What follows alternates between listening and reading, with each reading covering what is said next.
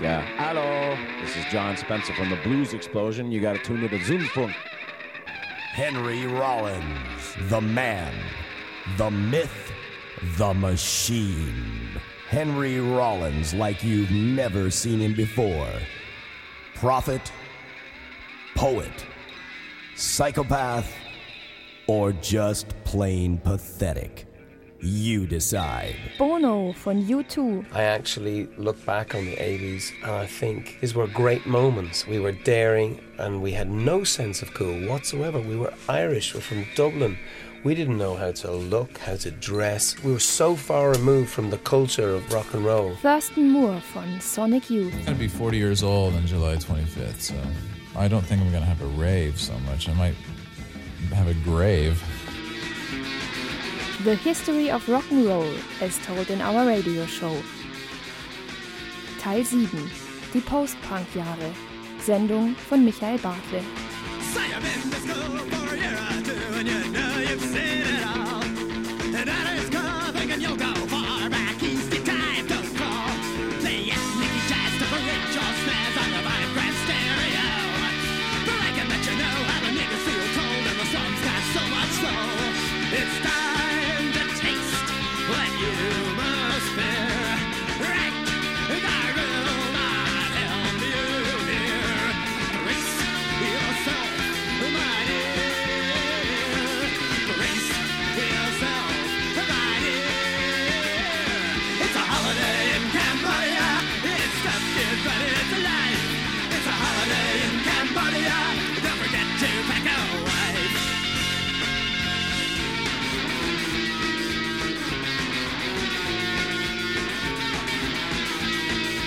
Die Dead Kennedys interviewen sich selbst. Punk ist eine Haltung der Hoffnung. Punk bedeutet, dass wir unser Leben nicht nach dem Diktat der Großkonzerne führen. Jeder kann Punk sein, ohne Rücksicht auf Alter, Rasse, Kleidung oder Haarschnitt. Punk ist im Kopf und nicht in den Nieten auf der Lederjacke.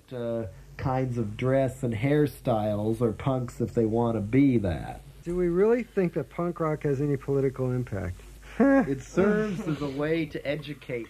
Glaubt ihr wirklich, Punk hätte politischen Einfluss? Hm. Es ist eine Möglichkeit, Leute zu erziehen, die zu faul zum Lesen sind. Punk-Shows dienen als Treffpunkt zum Miteinanderreden, Ideen entwickeln, um dann rauszugehen und was zu bringen. Manche Leute bringen's, manche nicht. Wenn es keine politische Wirkung gäbe, wäre auch nicht so oft die Polizei da, um Auftritte zu sprengen, im Gegensatz zu Heavy-Metal-Shows. What kind of violence do you object? People hurting people for no reason. Welche Art von Gewalt wir verabscheuen? Wenn Leute andere ohne Grund verletzen. Wenn jemand eine Prügelei anfängt, um seine Männlichkeit zu beweisen, wie bei den Rockern oder bei den Soldaten. Oder das, was die Roten Brigaden in letzter Zeit gebracht haben. Dass sie einfach drauf losballern, Leute zu lebenslangen Krüppeln machen. Nur um zu zeigen, wie kaltblütig sie mit einem Gewehr umgehen können. Genauso die IRA. Damit erreicht man nichts. Same with the Irish Republican Army. It's it's not getting anything done. In Germany, uh, the police were looking for excuses to go tell the newspapers that there were riots. In Deutschland hat die Polizei nach Gründen gesucht, um den Zeitungen von Krawallen bei Dead Kennedys Konzerten berichten zu können. Da hilft's natürlich nichts, wenn Leute in Recklinghausen die Toiletten kurz und klein schlagen. Das dient dann als Grund, alle weiteren Punkkonzerte in der Gegend zu verbieten. Leidtragende sind dann Leute wie die Upright Citizens, eine Band aus der Gegend, die keine Auftrittsmöglichkeiten mehr hat. The upright citizens who come from that area and can't find anywhere to play. Let's see, what kind of violence do you prefer? Welche Art von Gewalt wir befürworten? Wenn Leute sich bei Zusammenkünften des Ku Klux Klan gegen die Clanführer auflehnen. Wenn die Leute angegriffen werden, die die Vorherrschaft des weißen Mannes durchzudrücken versuchen. Oder man umzingelt sie, zeigt mit Fingern auf sie und lacht sie einfach aus. Sicher ein guter Effekt.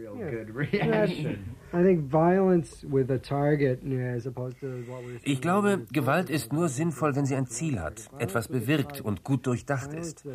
Wenn jemand wirklich eine Kloschüssel kaputtschlagen will, warum bei einem Punkkonzert? If you really want to break a toilet, why do it at a punk show? The bank is right down the road. Mhm. Another kind of violence. Eine andere Art von positiver Gewalt ist, wenn alle Leute in einem Raum Pogo tanzen und rumtoben. Das sieht für manche Außenstehende gewalttätig aus, ist es aber nicht. Weil jeder seinen Spaß hat, solange niemand dazukommt, der anfängt, ernst zu machen. Right now, let's talk about jobs. Die Dead Kennedys mit Live Sentence 1984 live in der Münchner Alabama-Halle. Go to school, they tell you, learn all our bullshit, and you too can have a nice job.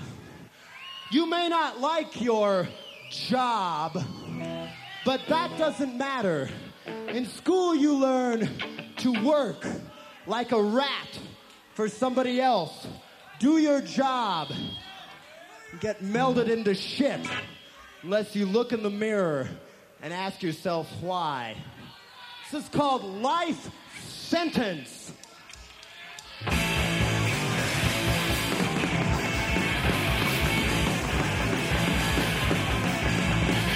You speak, better better say you ain't got the. Got a serious, got a plan, a plan, so get your success. Oh my God, it's senior year. All you care about is your career. It's a life sentence, life sentence. Hi, this is Neneh Cherry, and you are listening to Zündfunk. Don't give up.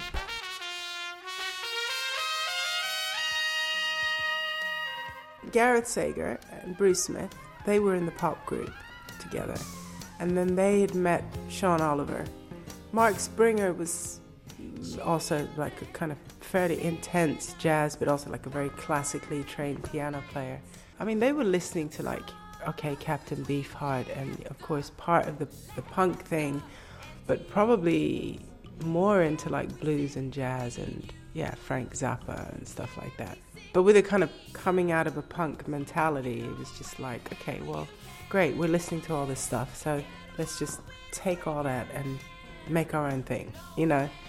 And so they had they were doing Rip Rig and Panic, and I kind of knew them a little bit. I knew I was really really good friends with Ari Up from the Slits. She had sung on a Rip Rig and Panic track, and I think they kind of thought of me because I was Don's daughter. The first album, the first album was called God, was already recorded by the time I sang. I think the first track I sang on was Go Go Go, This Is It, and you know, literally Gareth had to like hold my hand, but as soon as I heard the music, I was kind of fine. I mean, I didn't really know anything. I didn't know if I could do it. I didn't know what it was going to sound like. You know what I mean? It was just blank page, a blank project.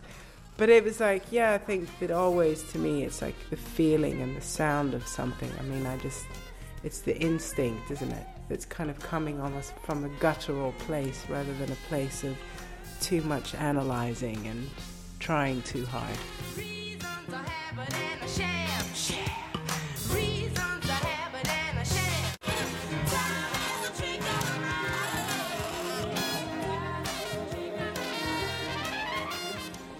And then what was like left of the punk thing, I did kind of in New York, going to quite a lot to a club where the Bad Brains used to play. But there was also like reggae music around. It was just starting to, you know, kind of change clothes a little bit. But you know, listening to the Clash a lot and Richard Hell and Television and Siouxsie and the Banshees and you know Sex Pistols and all that stuff. Anyway, but I met again, which is kind of weird because so many threads go back to the family. So I actually met Ari because my dad was on a tour.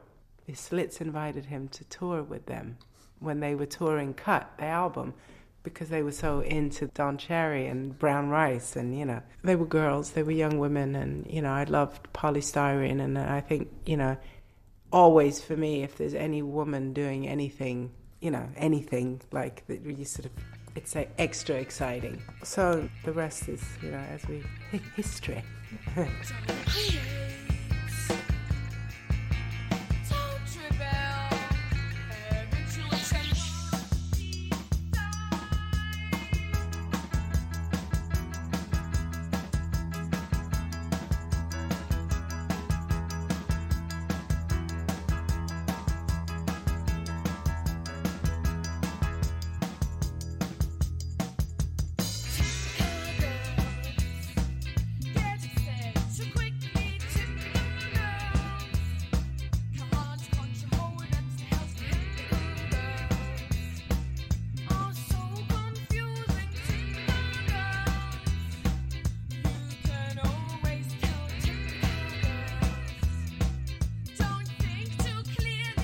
Steve Albini, Produzent von den Pixies und Nirvana. A friend of mine introduced me to the Ramones, and he had the first Ramones album on a cassette, and he played it for me on the school bus.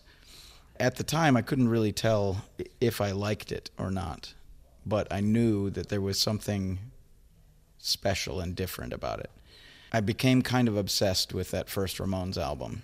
It sounds kind of like a cliche, but I think everything I've done in music and most of the things I've done in my life are probably one way or another a result of me listening to the Ramones as a teenager.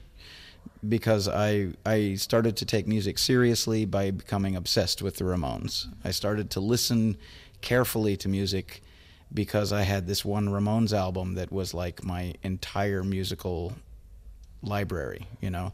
And I would listen to this album over and over and over and over again. I started to see through the record to the people behind it, and I started to identify things in my life and their lives that were the same or that were like legitimate. And I think what it was is my exposure to music up until that point had been minimal. When you have an album by Alice Cooper, it's like completely fantastic. It's not real people. It's some kind of abstraction of humanity. Like you can't imagine a real person making that record. The Ramones to me seemed like real people. It seemed like they they liked all the things I did. You know, they made this had the same kind of sense of humor, and they seemed like they were the same kind of goofy people that my all my friends at school were. Like you know, kind of marginalized people, like nerds, and and you know, I identified pretty strongly with the Ramones. Hey kids, it's me, Joey Ramone here on Zint Funk. das ist gut, ja. Hey, oh,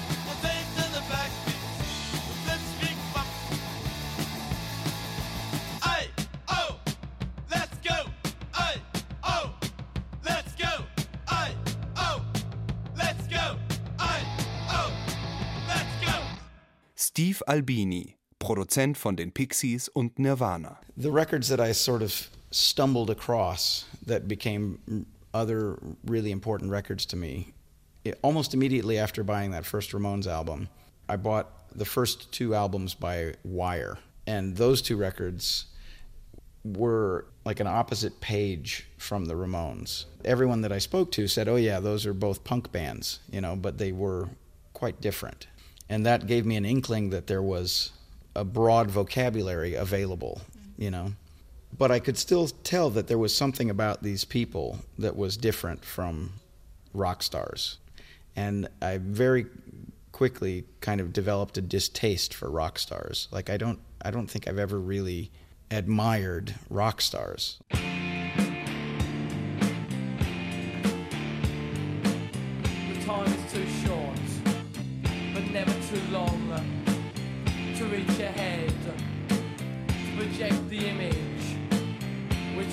Time become a concrete dream.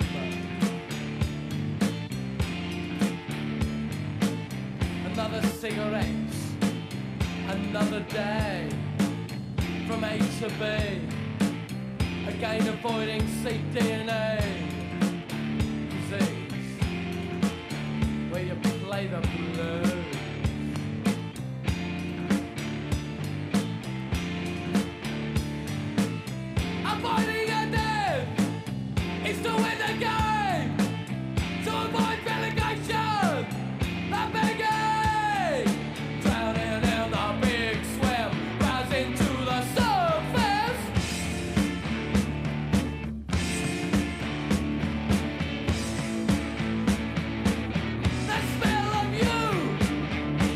I lived in in Montana, and Montana was isolated from all the big population centers, But every once in a while, someone would come in from, say, Seattle or Portland and bring news of what was happening in Seattle and Portland. Right? And I kept hearing about this band from Portland called the Wipers. And everyone that I met from Portland would say, Oh, you would love the Wipers. So I made it a point of trying to find a Wipers record eventually, and I did. Uh, they had one album at the time called Is This Real? And I played that record to death. That was another record that seemed like the Ramones in that I could tell the people behind the record were interesting people and that I would be I would get along with them. And there was a period where he did all of his correspondence and communication by going to a an ice cream shop and using the payphone in the ice cream shop. So if you wanted to speak to Greg Sage, you had to call this ice cream shop between the hours of 12 and 2 Tuesday, Wednesday, or Thursday, something like that. That was when? Uh, this would have been like 1980, 81, something where that was how you could contact Greg Sage if you wanted to. He did all of his business from the payphone, and that was that was how you contact Greg Sage. I remember hearing, getting this story, and getting the number of that malt shop and calling there, and I spoke to Greg Sage very briefly. I don't actually remember what I spoke to him about, but I remember um, feeling like quite satisfied that this connecting of the dots actually got me to this person who was had made a record that was really important to me. You know, I thought that was pretty pretty amazing.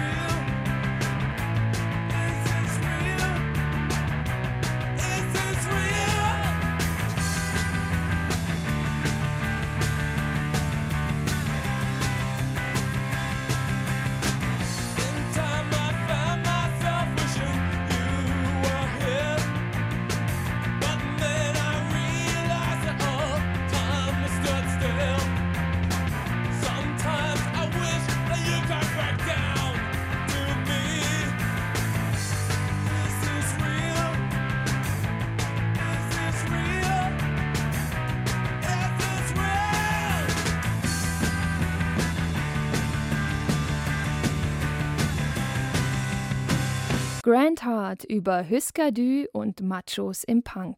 I'm really only beginning to, to find out now Mir wird erst jetzt langsam klar, wie viele Leute aus anderen Bands zu dieser Zeit ein Doppelleben führten. Also einerseits ein ganz normales, schwules Leben hatten und gleichzeitig Macho-Punk-Rocker waren. normal gay life, although being, you know, macho punk rockers.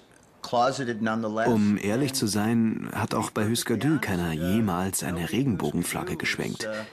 Wir hätten es nicht geleugnet, aber es hat uns auch keiner danach gefragt. We would never deny anything, but nobody asked. It's it's strange. Um, now I don't like to cast any blame, but uh, there were some negative consequences to, say, certain frontmen of certain bands that might be too macho or too, you know, inclined to bodybuild or, or things like that. Uh, not to single out Henry Rollins, but uh, I, I mark his appearance on the American punk scene really as being the, the dividing line from the time that you could go to a punk rock show and feel 100% safe to a time where you might get beaten up by somebody who doesn't get the picture.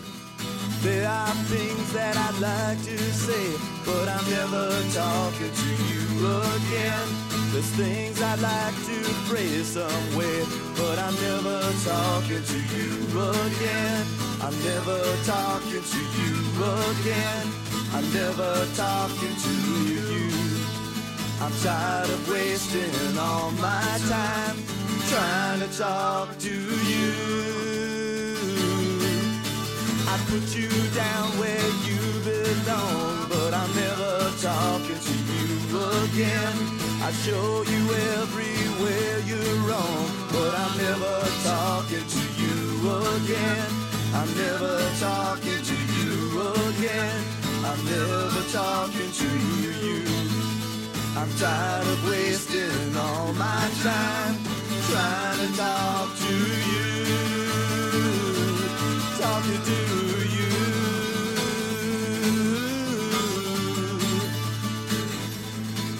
Henry Rollins von Black Flag und der Henry Rollins Band. We've had this band 10 years now. I've watched a lot of these people who, you know, who used to be running next to me go off the off the road and you never see them again or they reappear in some horrible kind of music they're doing or some hacked version of themselves. Sometimes there's drugs involved. Es gibt unsere Band jetzt seit zehn Jahren. Ich beobachte oft, wie andere Bands verschwinden oder als müder Abklatsch von sich selbst wieder auftauchen. Manchmal spielen Drogen eine Rolle, manchmal sind die Leute ausgebrannt. Ich denke, dass viele, die sich entscheiden, Musiker zu werden, die Energie unterschätzen, die nötig ist, um dieses Zielstreben für den Rest des Lebens aufrechtzuerhalten. Zwar meinen die Leute es sicher ernst, aber es heißt auch, Opfer zu bringen. Entscheidest du dich für Familie, heißt das auch für dich, die nächsten 18 Jahre nicht unbedingt die Freiheit zu haben, nach Lust und Laune herumzureisen. Das ist diese Verantwortung. Oder du bist drogenabhängig. Ein spezieller Lebensstil, für den man sich entscheiden kann. Eine ganz eigene Welt eigentlich.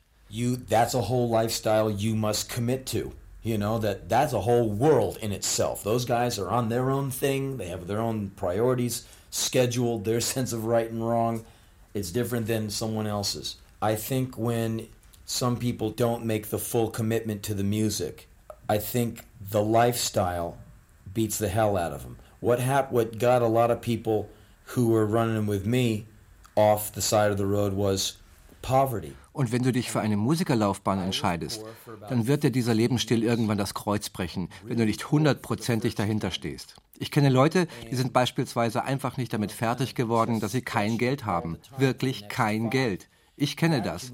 Ich hatte 15 Jahre lang kein Geld. Die ersten 10 Jahre war ich sogar richtig arm. Und es macht dich irgendwann mürbe. Du wirst verrückt dabei, gut zu sein, aber nicht zu wissen, womit du deine Miete zahlen sollst. Während du andere Fake-Bands in ihren Limousinen vorbeifahren siehst, die jeden Abend ihre Gitarren kaputt machen, die du gut gebrauchen könntest und die mehr Geld für Drogen ausgeben, als du in einem ganzen Jahr siehst. Das macht dich verrückt. Irgendwann sagst du, scheiß drauf. Ich suche mir einen Job bei einer Plattenfirma oder bei McDonald's. I'll go work at McDonald's. You know, you just get you can get very disenchanted with the whole thing. It's a tough way to live.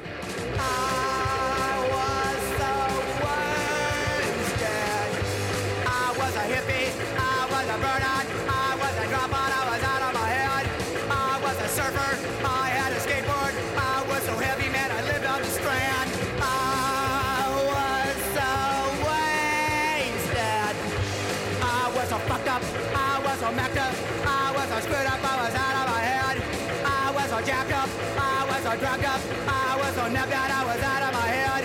I was so wasted. I was wasted. Nick Cave im Zündfunkstudio 1992. Papa won't leave you, Henry. Papa won't leave you, boy. Papa won't leave you, Henry. Papa won't leave you, boy. Well, the road is long and the road is hard, and many fall by the side. But Papa won't leave you, Henry, so there ain't no need to cry. Ain't I when Henry is Henry is uh, is just is just a child. It's it's the dream of a child, basically. Also Henry ist I mean, it der- comes from the title "Papa Won't Leave You, Henry," which is which is a song song uh, sung by a father to his child. The the song is in fact a lullaby in a sense, but uh, at the same time it documents the the horrors of the world, the personal and the horrors that exist outside in the world. I was uh, wondering that your style didn't change very much. You, you weren't in, in, inflicted by by Brazilian culture or anything like like David Byrne. He does. Uh, Well, I mean, Dave, you know, music. Da- we're not we're not like David Byrne. I mean, we have our own ideas. We know what sort of music we want to make. I, I certainly didn't go go to Brazil to plunder. Do you know what that means? Mhm. Uh, to plunder the cultural styles of, of, of Brazil. This is all part of the world music kind of thing, which is which is something that I'm certainly not involved in. I make very idiosyncratic personal music, and I just happen to be living in Brazil. I'm Australian. I, I've lived in many different countries, and at the moment, I happen to be living in Brazil. It's not a musical choice. I mean, it's it's the success of the Bad Seeds, in a sense, is why we've survived for so long. Is that we don't we don't constantly live with one another and, and go out with each other and live in each other's pockets and we're not married to each other like some groups are. We, we just we, we work together and we're, we're a professional working group and, and when we're not working together everyone else is off in their own countries you know, doing their own projects. Mm-hmm. Blixa Bargeld still with the Bad Seeds. He's still Yeah, with the absolutely. Einstürzende Neubauten too. Yeah. What is a major thing for you that you use him as a guitarist? Vic, das, was ist für dich das Wichtigste bei Blixa Bargeld, ihn als Gitarrist zu hören? Because he, is, he ain't no big guitarist like... Well, he's not. I mean, he's mm. he plays an extremely individual style of guitar. I mean, I don't know any other guitarist who who plays guitar in the way that he does. And uh, his personality is all over Bad Seeds records. I mean, it, his musical personality is, is very important towards to, to the way that we sound. In fact, he can take quite an ordinary song and, and simply by playing guitar over it, ch- change it into something quite unique. And I mean, he's an extremely important aspect of the band. I mean, we're, we're not, we, we don't choose um, the members of our group through talent uh, in terms of how, how well they can play their instruments, how talented they can play their instruments. We would never even consider having auditions as such if, if we wanted a new member. We choose the members of our group simply through their personalities and, and whether we, we're friends and whether we like each other and whether we, we can work together. And that's, that's basically why he's there.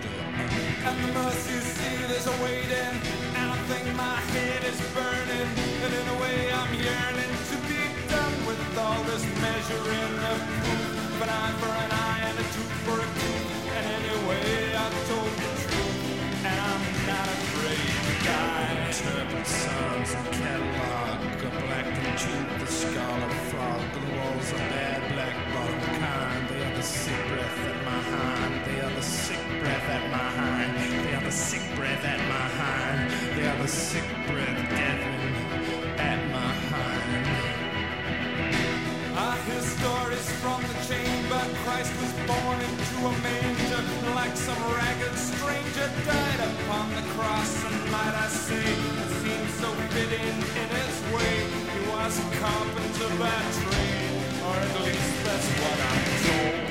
Like my good hand tattled evil across his brother's fist. That filthy five, they did nothing to challenge or resist.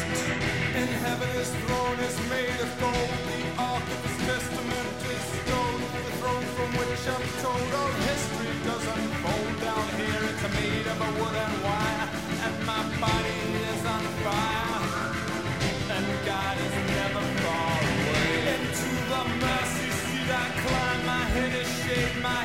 wide. Like the moth that tries to enter the bright eye. So I go shuffling out of life just to hide in death a while. Anyway, I never lie. My killing is called evil. Black Francis von den Pixies. Whether it's your first album or it's your 10th album, I would hope that as the Pixies, we will always keep our attitude the same. The mentality is that we're competing with our favorite records. And so it has nothing to do with critics and audience, although they're important. That all it has to do with uh, giving yourself excitement about listening to records like you do when you're very young. You know, so uh, while you're making a record, it's always the same. You know, either gonna make something good or you're gonna make something not good. You know, that, that's it.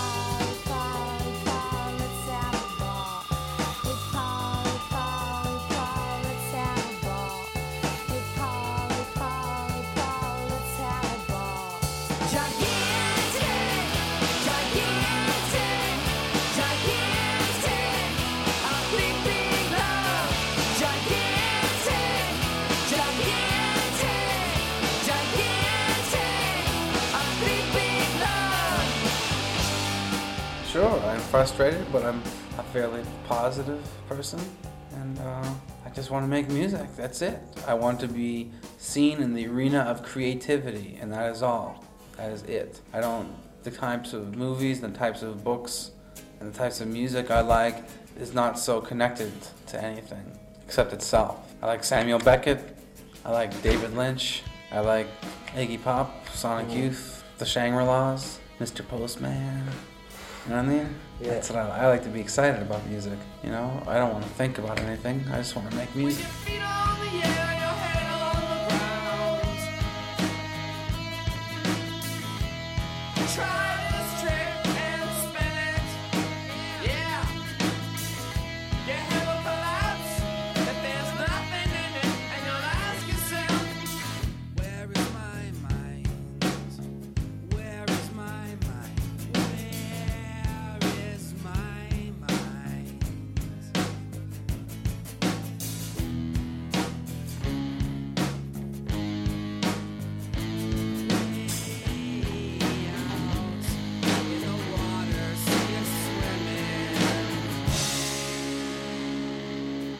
Die Smashing Pumpkins unplugged in einem Hotelzimmer exklusiv für den Zündfunk. This is a new song that kind of not done, but um, it's called Drown.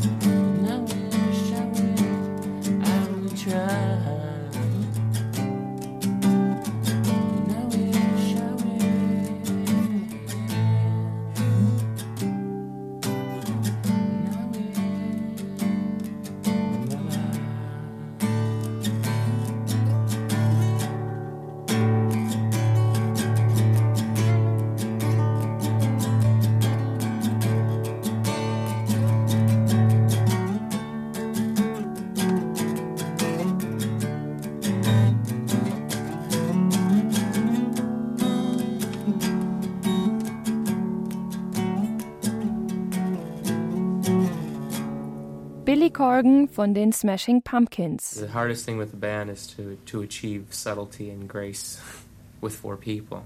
You can do it in your head, but four people getting off. I mean, when you're talking about the minutest of things, you know, little mountains here and there, it's hard to explain. And everybody has its own interpretation of how it should sound. no, they have my interpretation. Sorry.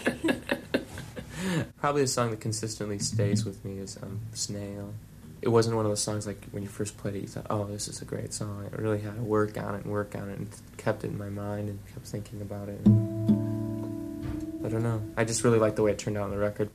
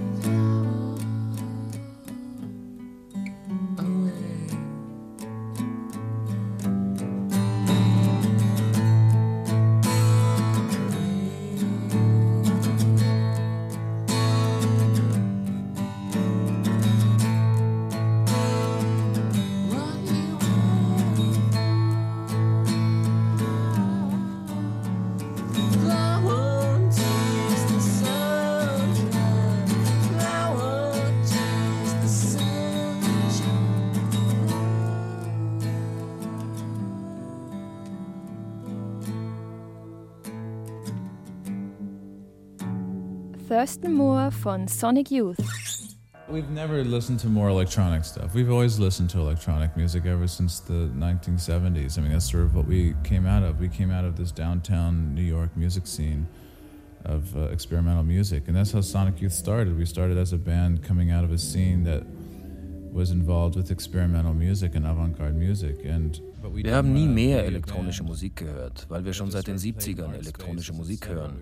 Wir kamen ja aus dieser experimentellen Downtown New York Musikszene. So fing Sonic Youth an. Wir begannen in einer Szene, die in experimentelle und in Avantgarde-Musik involviert war.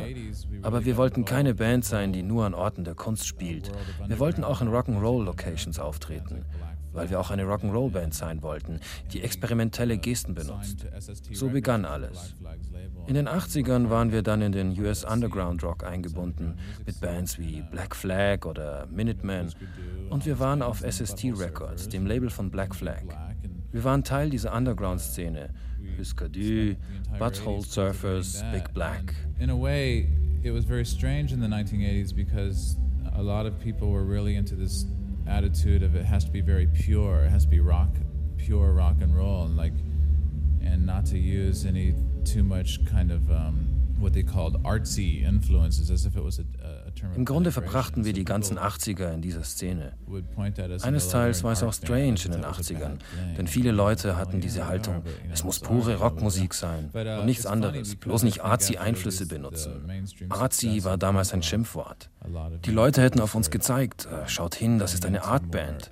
Das wäre schlimm gewesen. Aber lustigerweise war es dann nach dem Mainstream-Erfolg von Punkrock so, dass viele junge Leute gesagt haben, wir bewegen uns jetzt doch in Richtung Artsy Avantgarde, denn diese Musik lässt sich so einfach nicht verkommerzialisieren. Für uns war das unglaublich, denn das war plötzlich die Welt, aus der wir gekommen sind. Auf einmal konnte man all das sehen und hören. Leute, die Ambient machen, mit Elektronik arbeiten oder Plattenspieler einbauten. Es war so, als ob sich um uns herum alles im Kreis gedreht hat. Das fiel genau mit unserer Studioaufbauphase zusammen, als wir all die Improvisationsmusik gemacht haben.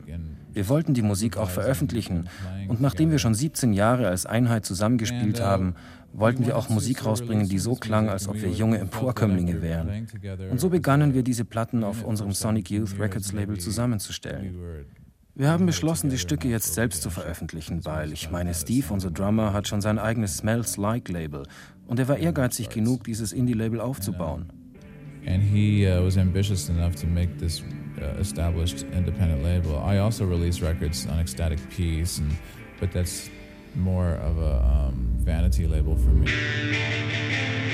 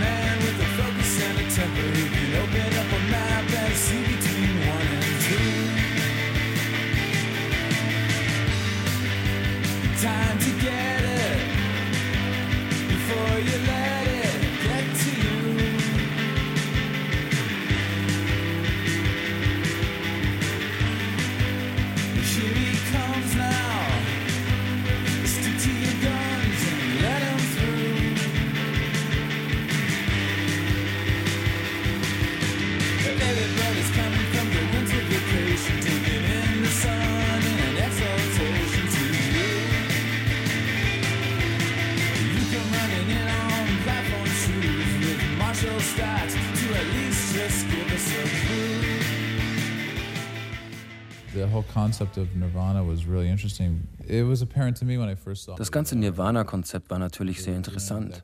Das fiel mir schon damals auf, als ich sie zum ersten Mal in einem kleinen Club sah, weil sie noch fast kein Publikum hatten. ihre Art des Gitarrespielens, ihre Art des Songwritings, ihre Art von Rockmusik. Das war schon alles sehr eigen. Niemand hat mit seiner Musik seine Generation mehr repräsentiert als er. All die Kids, die in den 80ern Bands wie Flipper oder Birthday Party oder Black Flag oder Butthole Surfers oder die Neubauten gehört haben. Auch die Pixies und auch R.E.M. und diese Art von Musik. Uh, know, Kurt was really representative of somebody who really took it Kurt war wirklich jemand, der all das genommen hat und, wenn man so will, ultimativ weiterverarbeitet hat zu melodischem Hardrock. Es war wirklich erstaunlich. Ja, ich glaube, nachdem er gestorben war, haben viele gesagt, es ist so, als ob alles ausgelöscht wäre. Und alles, was man danach gehört hat und von Nirvana beeinflusst war, klang so zweite Liga-mäßig. Bush oder Pennywise oder Green Day.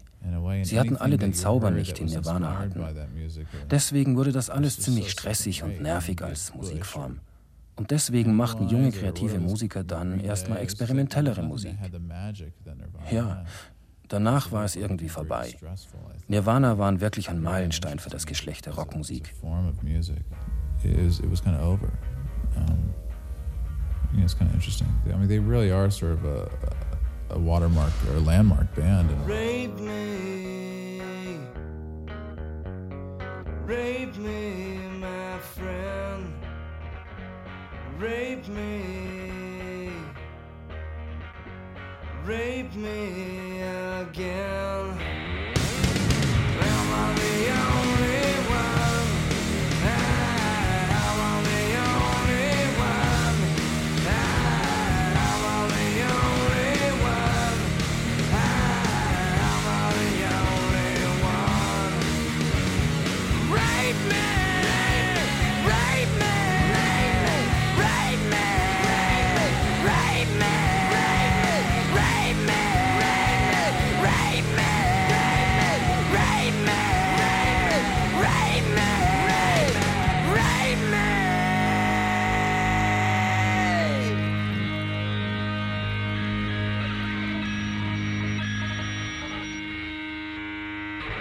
Laurie Anderson 1996 über die digitale Revolution.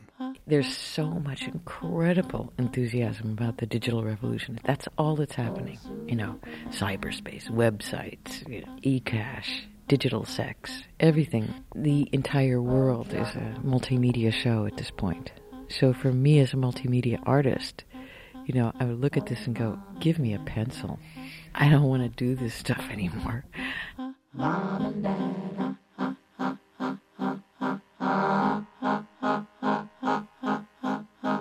Mostly, you know, it's advertising sites. Typical website is, you know, an advertisement for yourself. You know, here's my pictures of my dog, and here's our family vacation. Who's going to look at this? You don't even look at your own family vacation. You expect other people to look at your family vacation? I don't think so.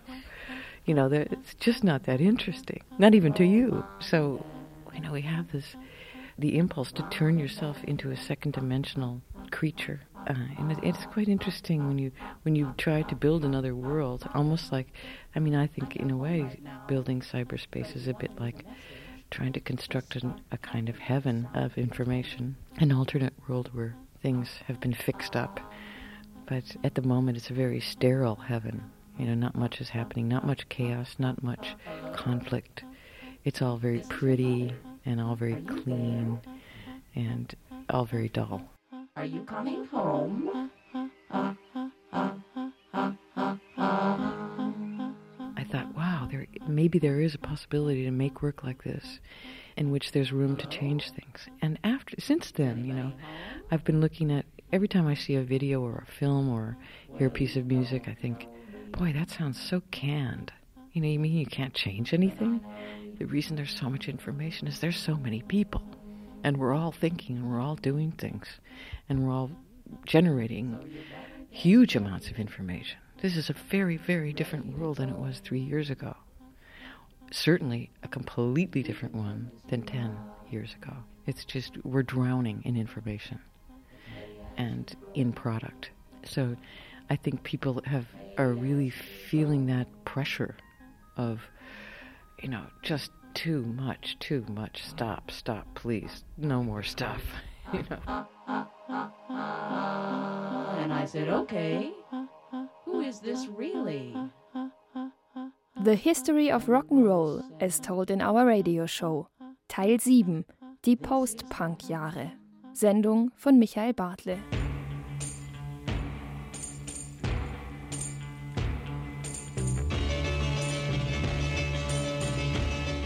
Interviews Roderich Fabian, Bernie Jugel, Sabine Gietzelt und Michael Bartle.